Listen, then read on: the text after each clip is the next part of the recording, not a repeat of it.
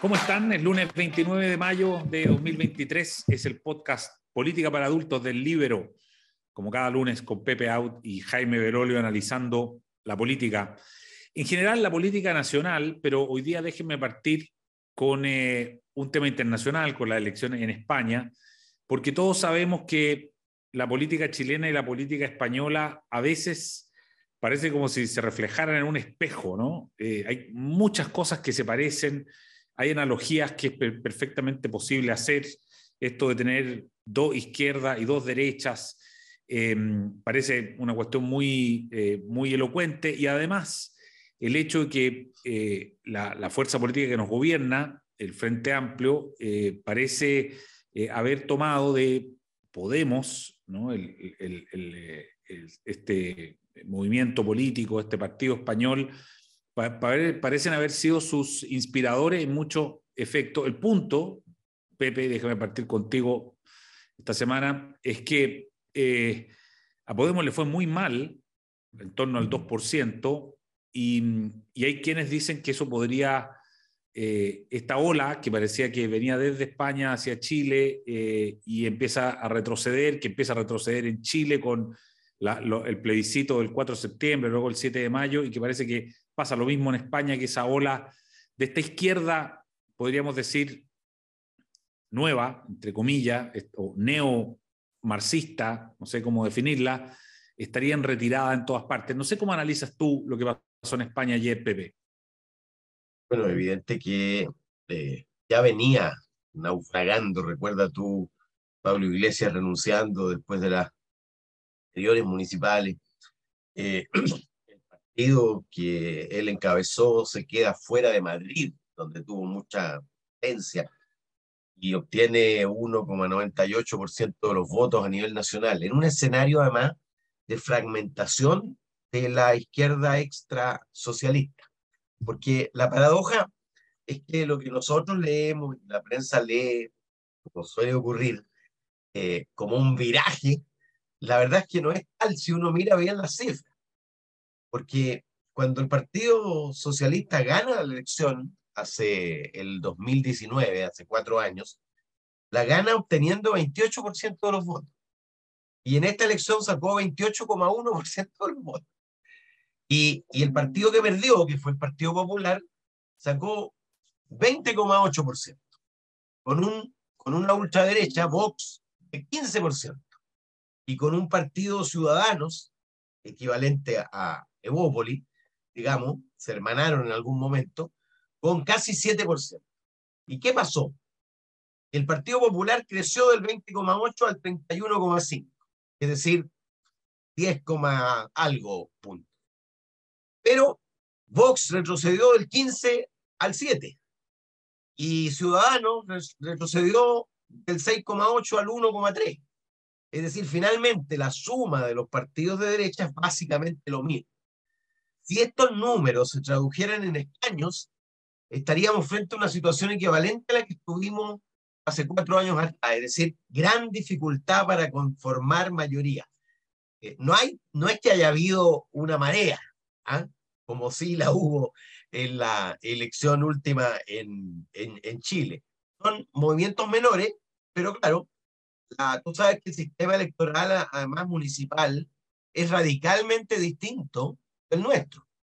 Primero se compite con listas cerradas el cabeza de la lista o la cabeza de la lista se convierte en alcalde o alcaldesa si saca más de 50% y si no lo saca, entre los concejales, y por lo tanto hay pactos, ¿ah? eh, y, y, si nadie tiene los votos, bueno, es alcalde la cabeza de la lista más votada. Entonces hay, hay mucho de, alianza, mucho de política, y, y por supuesto, eh, el Partido Popular necesita en algunas, en algunas autonomías y en algunos municipios el aporte de Vox. Y, y lo mismo pasa con el, con el PSOE. Ahora, es cierto, el, el Partido Socialista perdió buena parte de las capitales más relevantes. Perdió Sevilla que, y Valencia, que, que son muy importantes el último opción que le quedaba a Andalucía, Pero fíjate que eh, yo, yo no veo que las cosas, la, rueda de la fortuna la haya clavado algo. ¿ah? Y, y, no por nada, Pedro Sánchez llama inmediatamente a elección. Porque además, entre tanto, asume la presidencia de la Unión Europea. Y por lo tanto va a hacer campaña desde ese, desde ese, desde esa tarima, digamos, de presidente de la Unión Europea. Y porque las elecciones habrían sido en diciembre. Pero tú sabes. y adelanta a julio. España, en España tú puedes adelantar y el 23 de julio hay elección. Y, y todo indica, fíjate, que vamos a entrar en un, em, en un escenario de gran dificultad de conformar gobierno, como el que ya vimos, acuérdate tú, hubo que repetir elecciones incluso porque no se constituían eh, gobiernos mayoritarios. España está en un equilibrio político, creo yo, hace mucho rato, y nadie establece una, una hegemonía nítida. Ahora, lo que sí para mí son dos, dos elementos podrían eh, alimentar la reflexión chilena. Primero, la recuperación del Partido Popular respecto de Vox. El Partido Popular vuelve a ocupar el centro de la escena, como decía su líder, y achica a Vox a la mitad respecto de las parlamentarias que había sido, imagínate, pues se puso en 15% contra 20, o sea, muy cerca del Partido Popular, y ahora es 30, 31 contra 7, es decir, vuelve a ser un partido importante, pero, pero claramente subordinado. Y, y, el naufragio, y por otro lado, el naufragio de Unidas Podemos se llama ahora. ¿ah? Claro. Eh, y, y, producto no solo del deterioro de su adhesión, sino que la fragmentación. Eh, de hecho, en estos 10 días, desde, que, desde la convocatoria de hoy, tienen que definir los distintos partidos si compiten solos o compiten unidos. ¿ah? Y, por supuesto se desató inmediatamente una fuerza para que la izquierda, eh, más allá del, PSOE, se una en una sola plataforma, porque si no corre el riesgo derechamente de, de desaparecer. Ahora, cualquiera que gane, Eduardo, va a tener que tejer con los distintos movimientos y partidos de las autonomías para conformar mayoría. Y eso es extremadamente difícil porque varios de ellos son ultranacionalistas. Eh, están los vascos, están los catalanes con sus distintas formaciones, están los gallegos, en fin. Y, y, y eso hace a la dificultad. ¿Mm? Claro. Jaime Belolio, ¿cómo ves tú el, eh, las elecciones de ayer que, bueno, la, la derecha en general la ha, la ha, salido a celebrar? Bueno, obviamente tienen mucho que celebrar, ¿no? Eh, eh, efectivamente lo que se ve es que hay un, un golpe eh, como dice Pepe, no es una marea, pero sí hay un deterioro muy significativo del PSOE, eh, particularmente de, eh, de Podemos, y esta agrupación, llamémoslo así, que es como un nuevo conglomerado, ¿no? porque se dividieron entre ellos en distintos partidos, y hay algunos que, em, que antes tenían como que conformaban todos los votos, ahora están divididos entre 500.000, 300.000 votos cada, cada una de estas distintas organizaciones pero pierden una fuerza electoral gigantesca, eh, sobre todo, llamémoslo así, en, las más emblemáticas, eh, les va mal. En las autonómicas, cuando uno mira lo, lo, los resultados, se da cuenta eh, que de, la, de, las 12 autonómicas, este espacio de izquierda que le llamaron, ¿no? Eh, bajaron en absolutamente todos los lugares, desde un 50% que bajaron en Baleares hasta un 12% que bajaron en Madrid. y Madrid es donde tenían la mayor cantidad de votos después con em, la comunidad valenciana que decía Pepe. Eh, el PSOE baja prácticamente en, todos los lugares, pero en algunos baja poquitito, eh, como por ejemplo en Madrid, que está ahí como casi lo mismo en la comunidad de Madrid, no, en, la, ciudad de Madrid. Eh, y en algunos otros crece, pero muy chiquitito, por ejemplo en, en, la comunidad valenciana. Sin embargo, lo que ocurre es que Ciudadanos cae a, a la mínima expresión, el PP sube muchísimo y Vox también sube. Lo que pasa es que sube mucho menos que... Claro.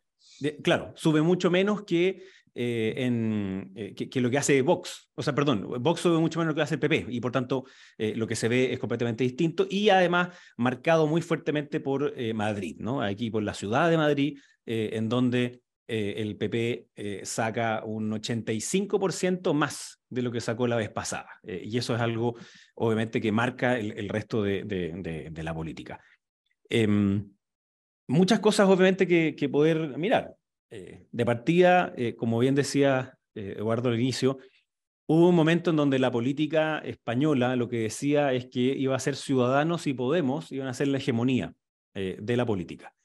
Y hoy día Ciudadanos prácticamente desapareció, eh, y Podemos ha ido sistemáticamente cayendo hasta eh, no desaparecer, pero eh, sí estando en un estado de fragmentación muy, muy, muy fuerte, en donde, por ejemplo, el, el, partido de Esquerra Republicanos, que es como el, que se comió el pedazo más grande, digamos, de, de esta posición de izquierda, que mm, tiene como vocero a Rufián en el Congreso, a, quienes nos gusta a veces ver parte de los debates, digamos, del Congreso. Rufián es uno de esos que debate permanentemente, bajó un 35%.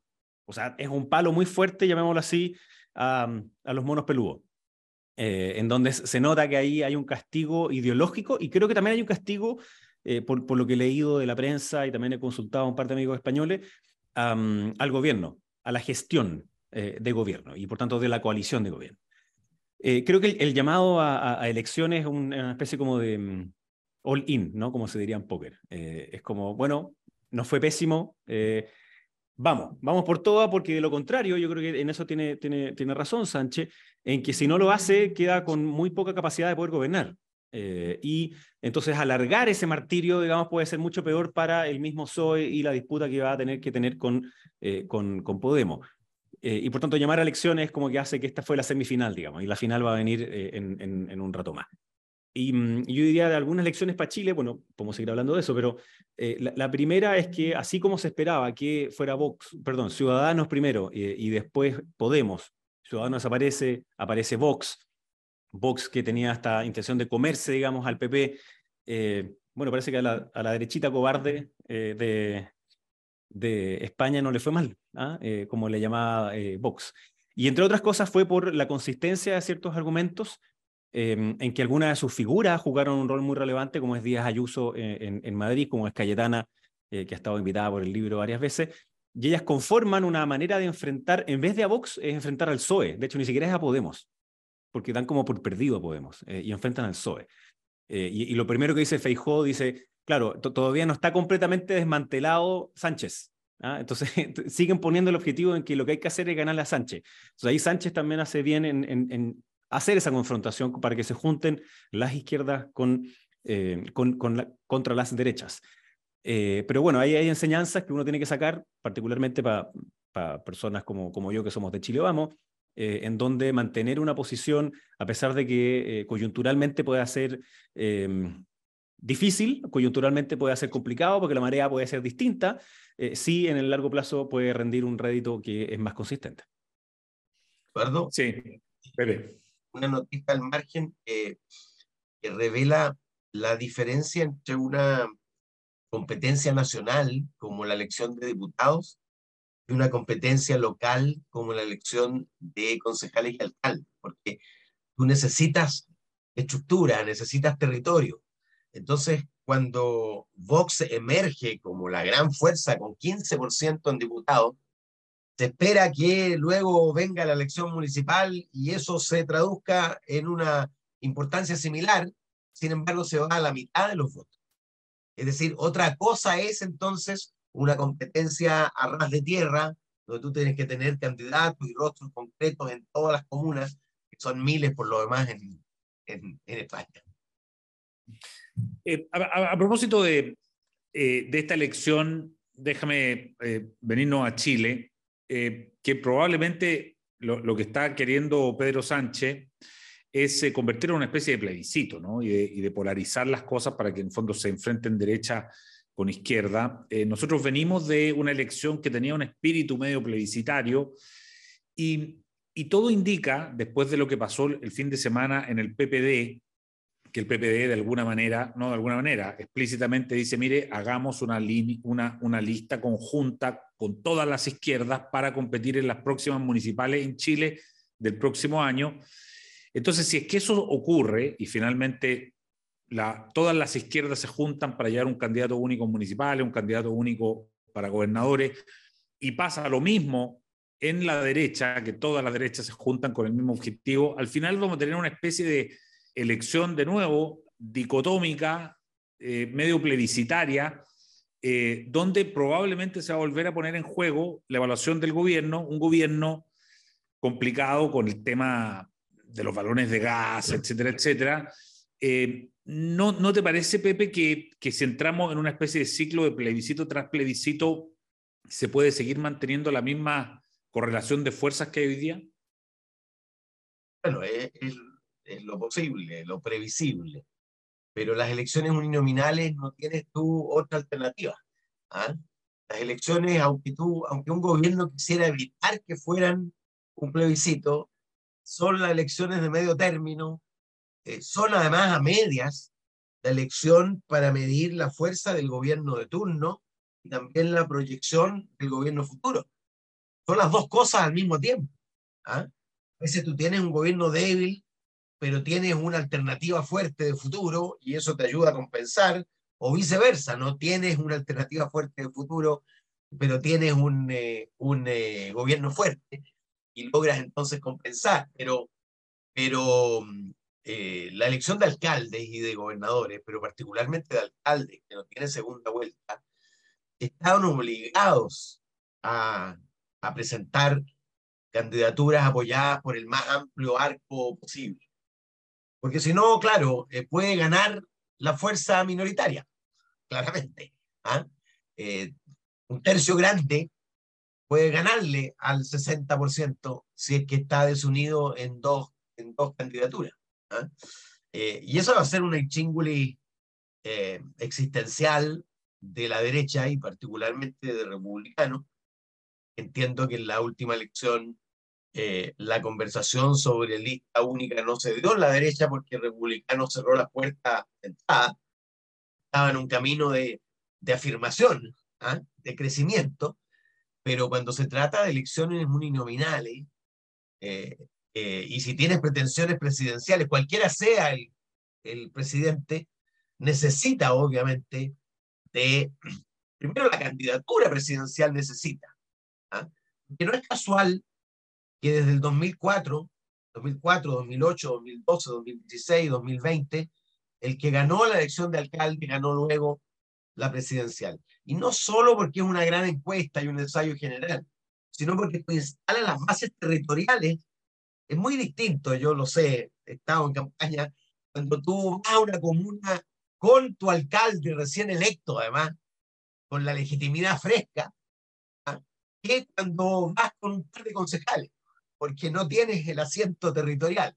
Entonces, claro, la, las candidaturas presidenciales necesitan de asiento territorial. Ahora, el problema, claro, es que hay dos candidaturas presidenciales seguramente muy competitivas en Chile Vamos y en Republicanos, y, y la, las candidaturas únicas de alcalde necesitarían una especie de tregua. ¿ah? de, suspender esa, esa competencia y las son difíciles cuando, cuando las animadversiones son grandes. Jaime, ¿cómo lo ves tú eso, eso mismo? Bueno, primero yo creo que tienes razón en, en, esta idea que las últimas elecciones fueron como esta dicotomía, ¿no? Era como oposición o las fuerzas del rechazo, si se quiere, eh, versus gobierno. Ya hemos analizado eso eh, y es un poco lo que quiere jugar también el, el PSOE en España, ¿no? Es como, por eso te decía que era como un all-in, ¿ah? vamos todo al póker, y, porque si no, lo contrario, tampoco iban a poder eh, gobernar bien. Eh, segunda cosa en eso es que em, Podemos fue para el Frente Amplio un referente político hasta, hasta hace una semana, digamos, ¿ah? y, probablemente va a seguir siéndolo en un rato más. Y, y, de hecho la figura de eh, Iglesias y Arrejón, la duda era quién era el más símil de ellos dentro de la política chilena. Eh, yo diría que Rejón es mucho más cercano a las formas y, al, estilo eh, y, sobre todo la profundidad de Gabriel Boric. y, e Iglesias, claro, salvo por el pelo Jackson, digamos. Pero, pero era más o menos como esa lógica, ¿no? Y mm, de, hecho, eh, estuvo Iglesias hace poco acá, justo después de la polémica sobre libertad de expresión, haciendo una, una clase comillas y varias comillas, magistral, eh, en donde él decía básicamente que la, verdadera libertad de expresión es la que él quiere, digamos, ¿no? O sea, cuando, lo que él decide o no decide, qué es lo que se puede publicar o no. Em, entonces, e, ese modelo eh, en Chile ya ha sido probado por los chilenos en dos elecciones grandes. Eh, el plebiscito primero, que era algo que defendió a rajatabla, digamos, el, Podemos chileno, por decirlo así, y las últimas elecciones en donde ya estaban un poquito más aminorados, pero esa lógica como por ejemplo la, lógica de, iglesia, eh, es una que yo creo que en, Chile ha sido todavía más dañada que lo que ha ocurrido en, España. Em, lo que decía Pepe también después de, estas coaliciones. Bueno, por supuesto, en, la elección, ellos tienen comillas la ventaja, ¿ah? que, la elección presidencial no es presidencial solamente, sino que también eh, eh, se, escogen a, a, los diputados, digamos, se escoge al Congreso. aquí no, aquí se escoge el presidente, y el Congreso y los senadores, entonces es más difícil hacer la materialización de un pacto, eh, porque son muchas más personas las que tienes que llevar en uno y otro lugar. Em, y, con respecto a las próximas municipales en Chile, yo creo que todavía es muy pronto. Eh, sin embargo, para mí lo sensato sería eh, hacer o una buena negociación o al menos pactos por omisión. Porque lo contrario, lo que va a ocurrir, como bien decía Pepe, es que vamos a tener alcaldes con poca votación y ahí puede salir cualquiera, digamos, puede rebotar para cualquier lado. Y si van más juntos en algunos lugares en particular dentro de la izquierda, van a ganar ellos, como ya le ha ocurrido a, Chile Vamos en algunas partes, siendo quizás una de las más emblemáticas, eh, Recoleta, digamos. Eh, y sabemos lo que pasa, entonces cuando van dos candidatos de derecha con buenas eh, opciones, se dividen los votos y después entra uno con, con menos. La izquierda sabe esto, y por algo después, al día siguiente de la elección, empezaron al tiro a hacer esos llamados de la coalición completa.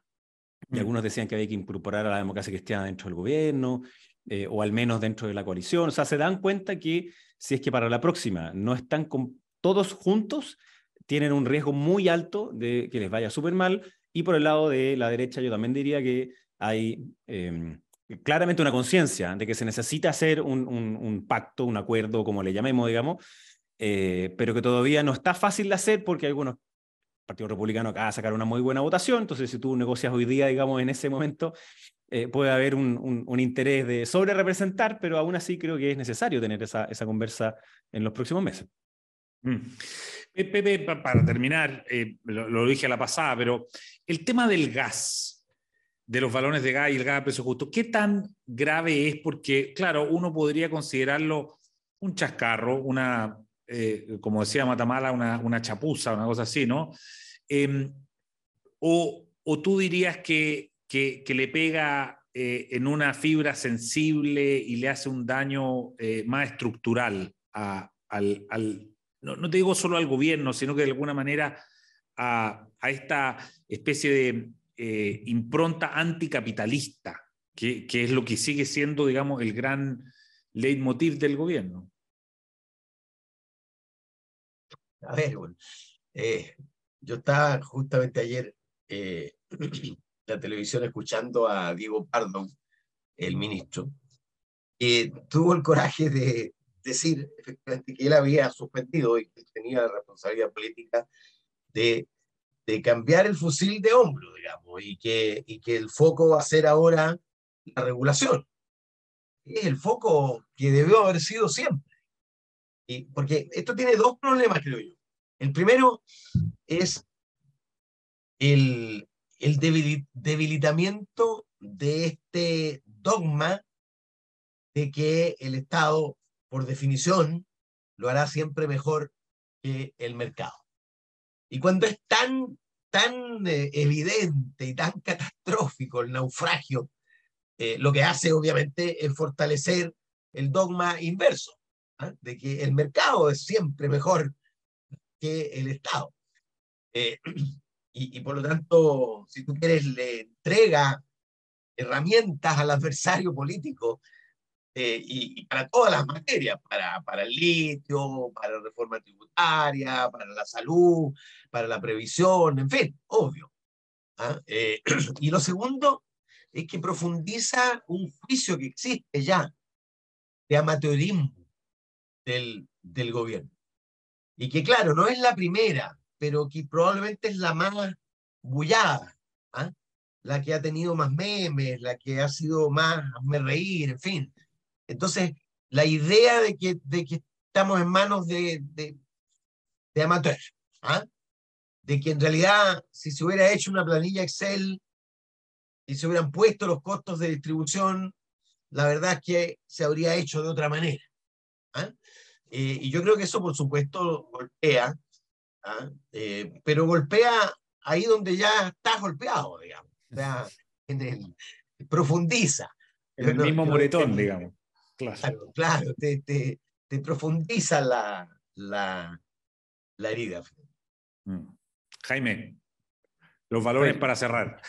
Sí, aquí, bueno, obviamente que vender balones de gas que cuestan 117 mil a 15 mil eh, nunca puede ser una buena alternativa. Em, yo te diría que esto es tan importante para el gobierno eh, que se ve que hoy día y el fin de semana eh, salieron muchísimos voceros de parte de ellos tratando de defender lo que es absolutamente indefendible.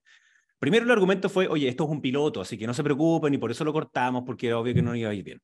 Y hay primera crítica. Un piloto se hace cuando tú tienes algo que funciona en la teoría, pero no sabes cómo hacerlo en la práctica. Y entonces tienes que ver qué manera de ejecución es la que te va a dar mejor resultado. Y por tanto, lo básico es que tú haces primero un costeo. Entonces, no puede ser un piloto aquello que termina siendo un 85% del gasto, la distribución, cuando la cuestión completa que había levantado la Fiscalía Nacional Económica tenía que ver con la distribución. Eso es algo que tenía que hacerse a través de una regulación, pero este gobierno quitó el proyecto de ley que se había enviado a finales del gobierno pasado. Luego, aquí se nota que aquí hubo una, lógica súper política. Por algo es que Giorgio Jackson es el principal eh, imagen, la principal imagen de esto. Eh, él con su gorro más fucsia del mismo color que los balones de gas. Después, cuando él dice que tiene una moral superior a todos los anteriores que han gobernado, estaba hablando a una cámara y atrás, así como yo tengo una araucaria ahí, él tenía una foto de sí mismo en un calendario con el gorrito fucsia entregando un balón fucsia.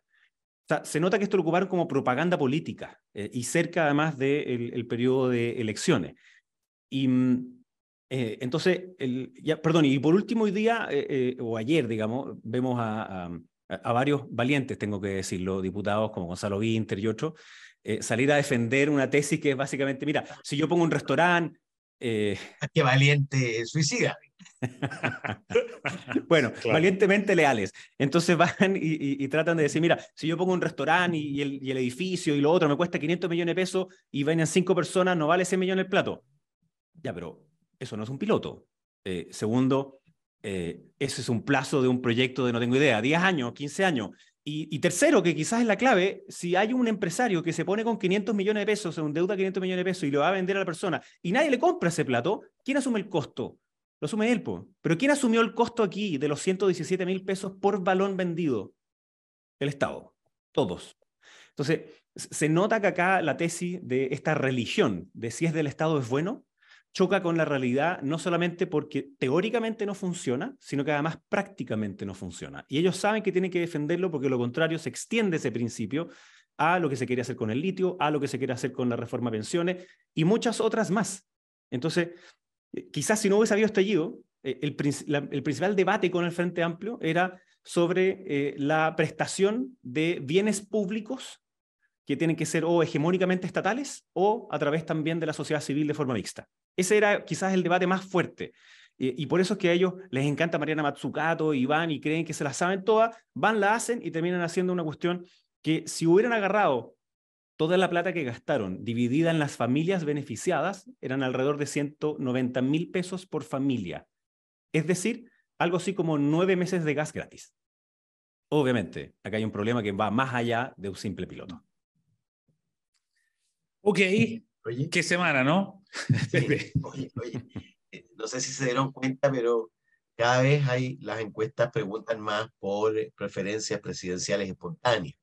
Es decir, si, si la elección fuera este domingo, ¿quién le gustaría a usted que fuera el próximo presidente? Mm. Y bueno, mi, mi despertar sudoroso se confirma, están por supuesto en los primeros lugares eh, Casti y Matei, tanto en la academia como en la Activa Research. Pero el hecho nuevo de esta semana es que aparece por primera vez Carolina Toá. Mm. Y yo creo que hay que ponerle atención porque es muy distinto si la candidatura oficialista es una candidatura que representa, si tú quieres, el ala izquierda de la coalición o si representa el ala centroizquierda de la coalición. Es decir, la posibilidad de que eh, sea la candidatura que pase a segunda vuelta, por supuesto, crece considerablemente. Pero bien crece la posibilidad de que las otras candidaturas de izquierda tengan un resultado mayor. Pero yo diría que ahí comienza a esbozarse una realidad posible. Mira, súper interesante. vamos, a, vamos a volver sobre ese tema en profundidad en las próximas semanas y además esperando que, que, se le pase ¿ah? ese, ese, esa mezcla entre catarro, tos seca que tiene Pepe. Así que que te mejores pronto, Pepe. Gracias por habernos acompañado hoy día, además, haberse levantado la cama para estar aquí. Así que gran mérito. Muchas gracias. Me sirvió para devorarme el Allende de Mansuy. ¿Ah? Muy bien, ánimo, ánimo. Para gran libro, el libro. Muy bien. No, termino, pero, gran libro. Muy Está muy bueno. Está muy bueno, lo comentaremos. Que esté muy bien, Jaime. Chao, El libro, la realidad como no la habías visto.